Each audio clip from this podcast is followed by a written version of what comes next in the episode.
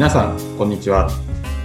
鈴木康之のノンストレスセールスポッドキャスト、今週も始まりました。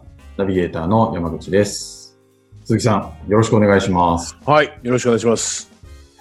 今日多分これ配信している時はですね、はい。いきなりですけど、はい成人式ね。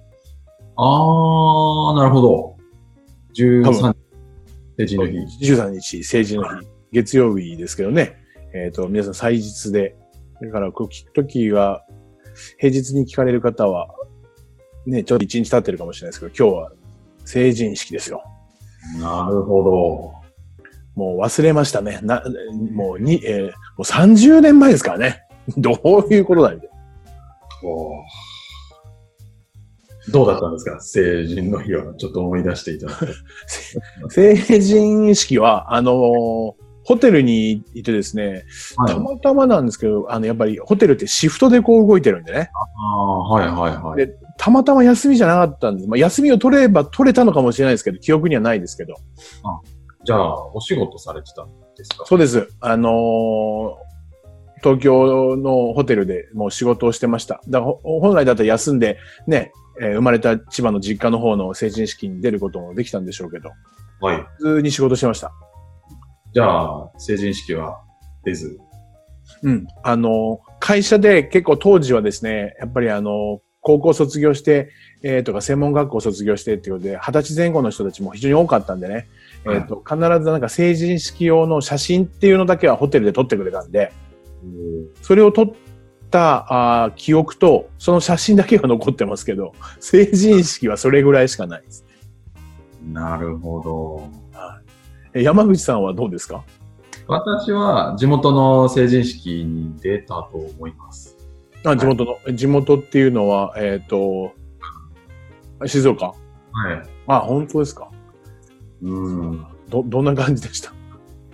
いやー、なんか式はもう、なんかさらっと終わって、で、うん確か夜に大規模な同同窓会うん。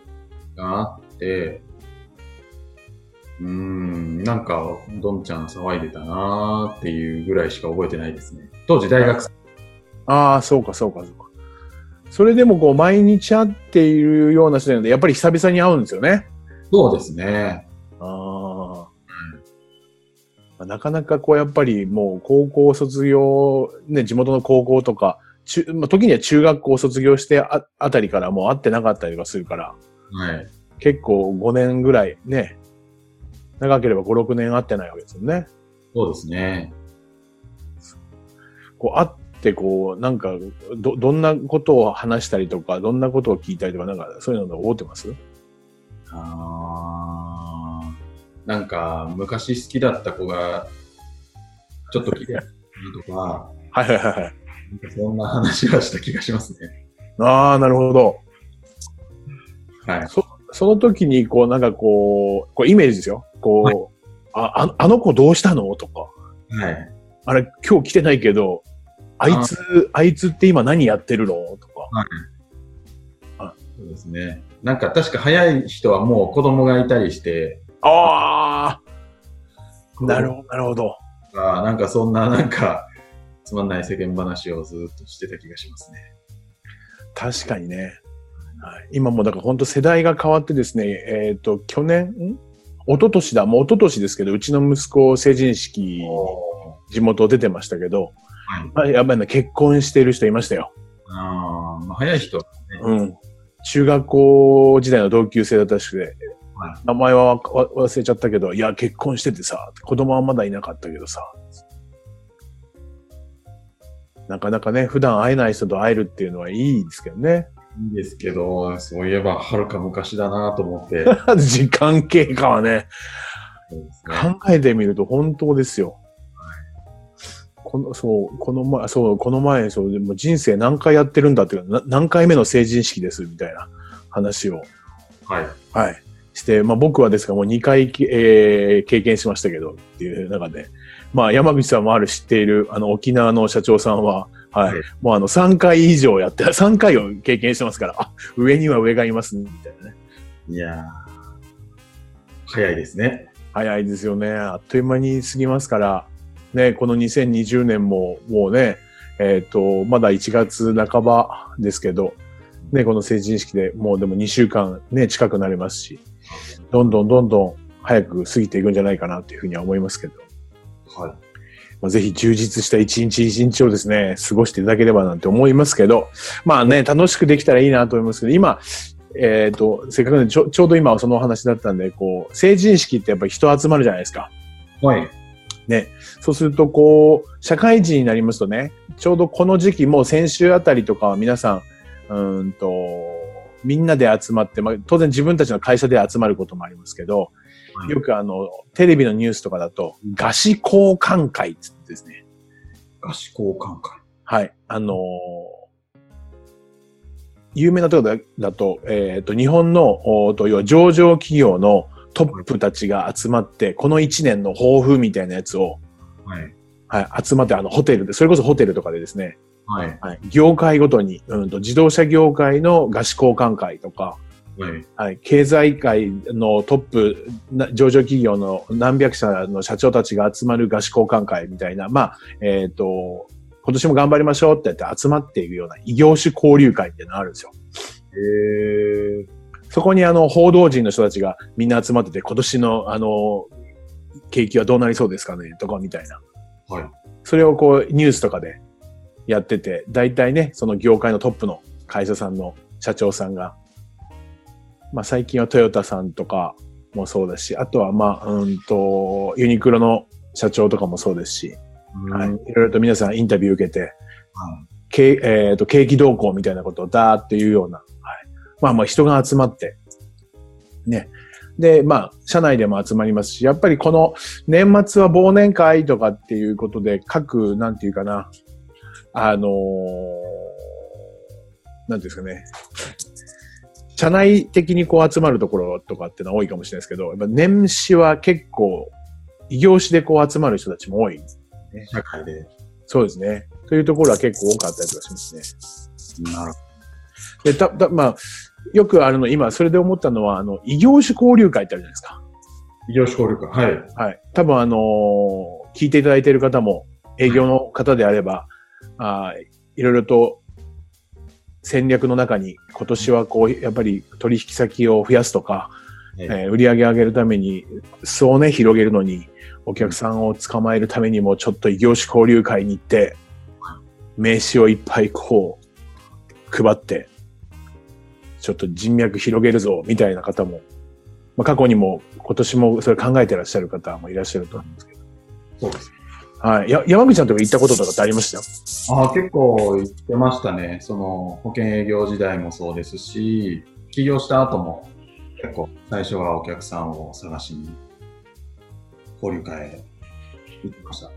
あーあ、ちなみにご、もいや、も目的はど、どんな感じだったんですか？当時の目的。目的は、あの、もちろんお客さん探すという目的と、あとは、なんかビジネスパートナーというか、一緒に協力できる人うん。がいたらいいなっていう感じで言ってましたね。なるほど、なるほど。はい。で、実際い行ってみてどうでした？行ってみたらですね、結そこが聞構きたくて。苦手で、苦手？なんかあの、すごい熱い人が多いというか、私のこの話聞いてくださいみたいな、なんか熱気ムンムンみたいな、ああ、ね。ちょっとですね、私苦手で。比較的こう、異業種交流会って、はい温温度的に言うと結構高めな温度の中に入ってくる感じですよね。皆さん結構元気っぽい人が、元気な方が多くって、そうですよね。はその中で積極的に握手とかされちゃったりとかすると。い、苦笑いして、そうですよね。はいみたいな感じでしたね。まあ、確かにね。でもどうですか？そそこら辺はや、そこのやっぱり異業種交流会とかっていうのはやっぱりそういう集まりとか必要だっていうふうに思思ったりとかします？そうですね。やっぱり最初は、あの、営業も、まあビジネス始めたばっかりの時も、お客さんがいないなら、多分人に会うっていうのが、すごく、うん。そういう意味では人に会えるので、まあ交流会は使いようによっては、すごくいいんじゃないかなと思いますけどね。まあそうですよね。あの、ダイレクトに、えっ、と、人の集まっているところに行けるっていうのは、普段なかなか会う人がいないとか、どこ行ったらいいだろうかっていうふうに迷っているやっぱり営業職の方も多いと思うんですけど、その意味では、もうその中に、いその何ですかね、えっ、と、スペースの中に何十人とか、時には100人規模で人がいるわけですからね。うんそこに行けて、ね、お話がいろいろとできたりとか、交流ができるってのはいいことですよね。そうですね。もう、まあまあ、皆さんもご存知だと思いますが、それをビジネスにしてるところありますもんね。まあ、そうですよね。そういうなんかマッチングというか、交流会も開きながら、人と人をつなぐみたいな。そうですね。ウェブとかでも毎回その、お地域限定の異業種交流会やったりとか、あと業界ごとのおなんかこう経営者が集まる交流会とか、いろいろとカテゴリーをこういくつもね、設けてやっているところもあったりとか、まあ僕もそこはやっぱり、そういう意味では、まあ手っ取り早い、うん、てまあ手っ取り早いのかな。あのーやっぱり人の集まってるところに行くっていうこと自体はいいかなっていうふうには思いますが。はい。まあ、あの、ただ今、山口さんがおおっしゃられるように、えっ、と、まあ、仮に50人いたらですね、50人がですね、何のために集まってるかって言ったら、やっぱり自分をアピールしたいわけですからね。はい。仲良くなって、とか、自分の商品がいいの分かって、とか、うんそうですよね。誰か、この、僕のことが分かってる人と一緒に組んで、とか、はい。で、やっぱりアピールタイムですよね。そうですね。なんか部屋の温度が大体3度から5度ぐらい違うんじゃないかぐらい暑いところもありますけど。熱くなりますよね。はい。まあね、そのぐらいの情熱を持ってやってるっていうぐらい本気なんだ。それはいいと思うんですけどね。はい。ただなかなかそうすると、その、まあ山口さんじゃないですけど、ちょっとなんかこう温度差があってね。うん。こうなかなか入りづらい。はい。入ったとしてもですね、それこそな、なんていうんですかね、50人だったら50枚の名刺がなくなって、はい。こんなことないかなと思うのは僕自身がそうだったんですけど、はい。50枚配ったっていう、配った達成感はあるんですけど、はいつながったり、数字になった達成感は、ほぼほぼやっぱりなかったですね、最初ね。うん。そうなんですね。はい。なんか名刺を配ることが目的になっちゃったかな、みたいなところ。うんはい。だまあ確かに分かってもらうという意味では名刺を配れば、なんですけど、で、もらう側はもらう側で、ごごまあ自分以外だと49枚の名刺がもらえますから、はい。なんか名刺コレクターになった感じはありますけど、うん。なんか、はい。たくさんこう名刺があると、こう、はい見込み客がいっぱいいるぞみたいな雰囲気がありますよね。雰囲気。とは言いながら、なんか次のアクションを起こせなかったりとか、大体その、当日会って名刺交換した時の、えっ、と、最後の話が、まあ、あの、また何かありましたら、よろしくお願いします。何かありましたらよろしくお願いしますとか、またぜひどこかで、あの、お会いができたらとか、はい。みたいなところで終わっていっちゃうのが9割、8割、9割なんじゃないかなと思うんですよね。で結構やっぱりあの、僕がこう、いろいろとお話を、企業さんでさせていただく中で、やっぱりその、異業種交流会の必要性は感じていくんですけど、うん。ねうーんと、営業戦略としてね。うん。ただなかなか、その、成果として、その、つながったりとか、商品、商材を契約したりとか、販売したりとか、はいっていうところにつながらないっていう方も結構多いんですよね。うん。はい。だからやめちゃおうと思ってんですっていう。まあ、いやるやらないの選択はそれをお任せはすするんですけど、でもせっかく行ってるんだったら、もう少し効果的にはい。行ったらいいんじゃないかなっていうふうにお話をすることが多くて。うん。で、まあ、えっ、と、簡単にお話をすると、はい。今のおお話をした中で、まあ、50人が50人やっぱり自分のことを分かってもらいたいとか、自分の商品、商材のいいものを分かってもらいたい。根っこにはね。で、さらには名前を覚えてもらいたいとか、会社を覚えてもらいたいとかっていうことで名刺を渡すわけですから、ねみんな、えーっと、言い方を変えると、話したいんですよね。はい。そうですよね。はい。もう50人が一斉に話したら大変なことになりますよね。はい。わーってなってますよね。そうですよね。ただはい気持ち的にはだから分かるわけですよ。話したい、分かってもらいたいから参加してるんだけどうん、そうするとみんながこう話しますから、はい。よっぽど印象的に何か残る人であるとか、よっぽどすごい商品サービスとかね、うん。よっぽどの存在価値であったらもしかするといいのかもしれないですけど、ほとんどがですから埋もれてしまって、はい名刺をもらったけどどんな人だったか覚えてなかったりとか、うん。名刺コレクターで終わってしまうことが多いんじゃないかと思うんですよ。はい。でそんな中で、じゃあ、どうしてったらいいとかってことなんですけど、はいみんな話したいわけじゃないですか。はい。だったら、名刺を交換した後に、はい。50人が50人話をしたいと思っているんであれば、はい。目立つんだったらっていう観点でもそうなんですけど、はい。話を聞いたらいいんじゃないかと思うんですよね。ほう。聞く。もう聞くために行こうと思って行くようなイメージ。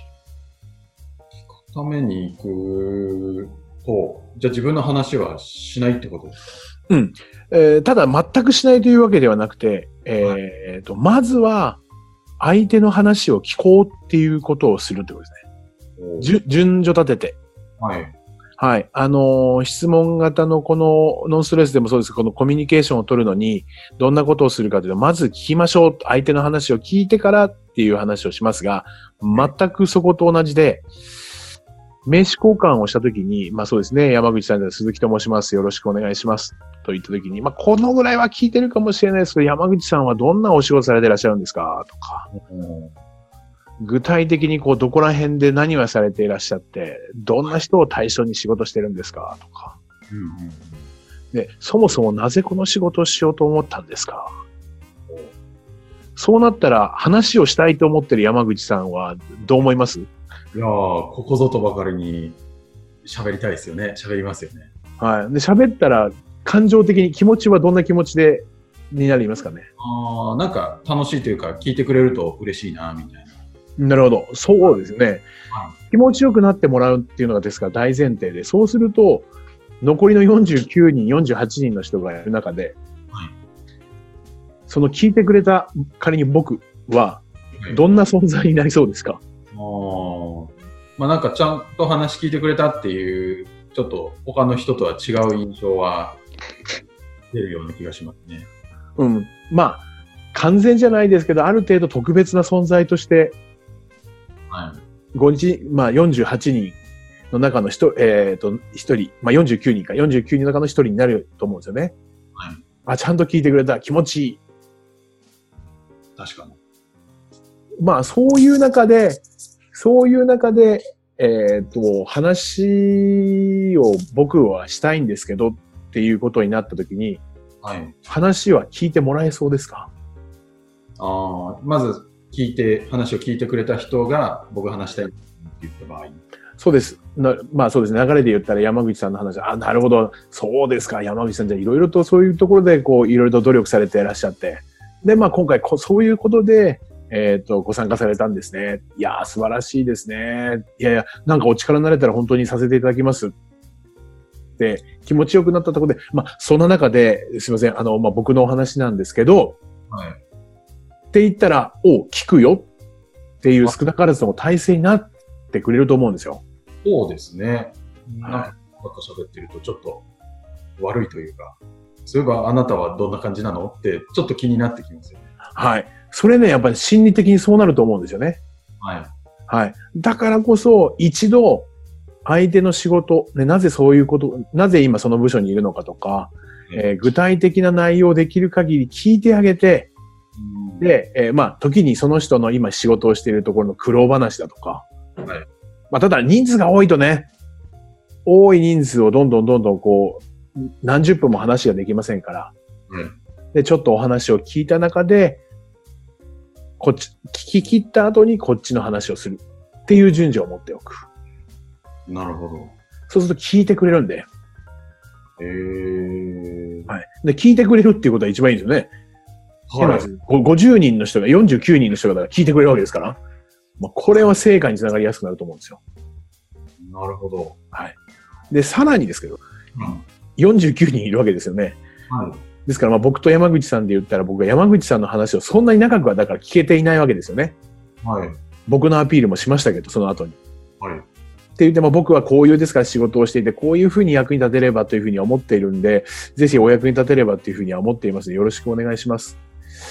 で、まあまあ他にも多分お名刺を交換しなければいけなかったりとかするも、すると思いますんで、まああまり長くなっちゃうと山口さんに失礼なんで、ただ山口さん先ほどのお話聞いてすごく興味をですね、思ったもんですから、一度もう少し改めてお会いする中で、もうちょっとあの山口さんのされてらっしゃる仕事、はい。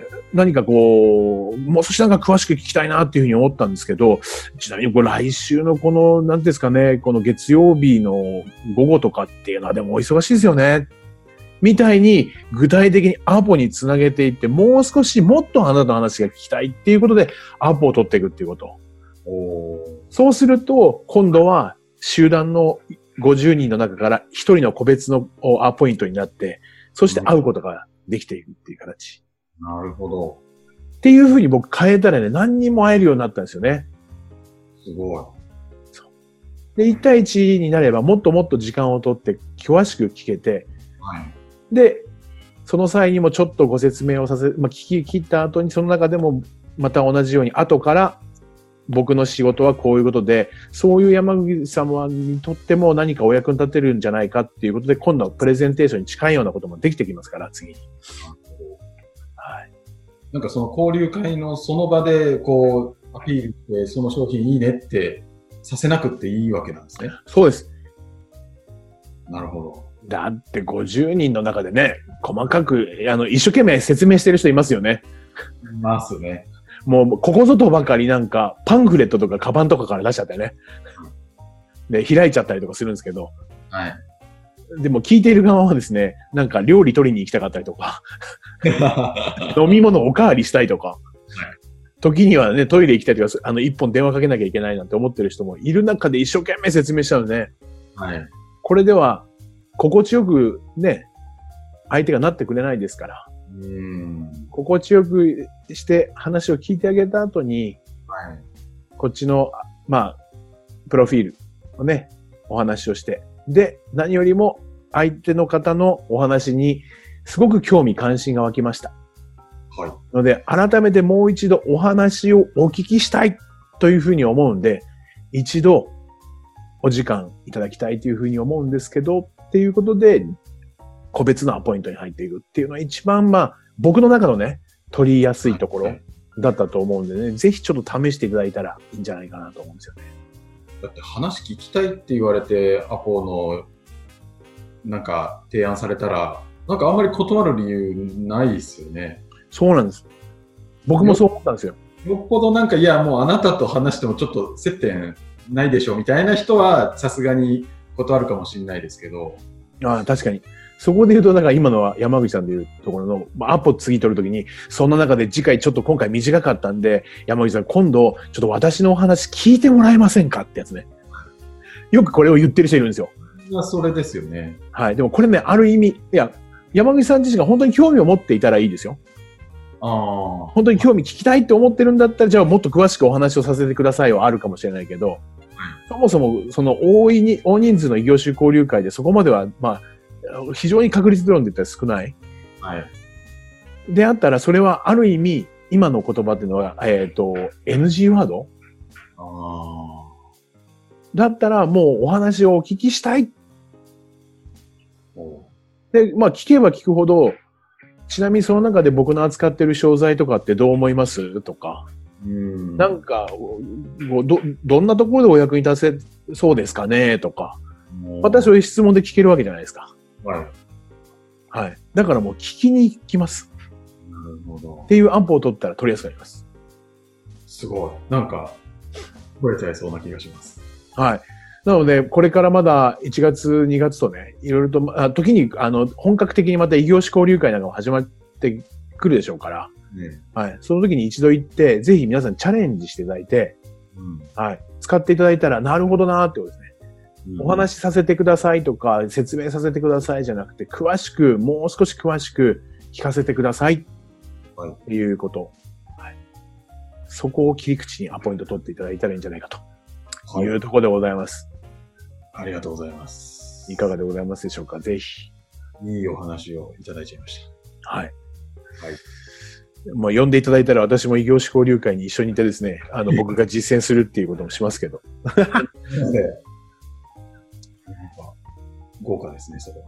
なんか、はい、そういうのも全然、新、あの、なんですかね、潜入、潜入実践とかね、すごい。ご迷惑がかからない範囲でもやりますから、誘っていただいたらいける、いける時間だったらいくらでも行きますんで、はい。はい。まあ、ぜひそんなところもありますし、またね、いろいろな情報もこうやって流してますから、こういうところを一つ一つちょっと検証して、チャレンジしていただくと、この、ね、2020年も、プラス何かね、いい気づきになっていただければと思いますから、はい。引き続きね、聞いていただければと思いますよ。はい。ありがとうございます。ありがとうございます。まあ、最後にお知らせですが、ノンストレスセールスポッドキャストでは皆様からのご質問をお待ちしております。えー、まあ、セールスに関すること、何でも鈴木さんにお答えいただきますので、まあ、セールスに限らずコミュニケーションとかでも、そう、最近その営業もそうですけど、やはりあの、定石な方を含めて、やっぱ組織とかね、社内のコミュニケーションで、やっぱり言ったことがうまく伝わってなくて、毎回同じ繰り返しとかね、はい、どうやったら、えっ、と、メンバーに伝わるんだろうか、みたいなところもさせていただきますから。はい。はい、どしどしご質問ください。はい。ポッドキャストの詳細ボタンを押すと、エピソードメモという画面になりまして、うんそこから、えー、質問フォームが入れますので、はい。いただければと思います。ぜひ。はい。では今週はここまでとなります。はい。でお会いしましょう。はいありがとうございました。ありがとうございました。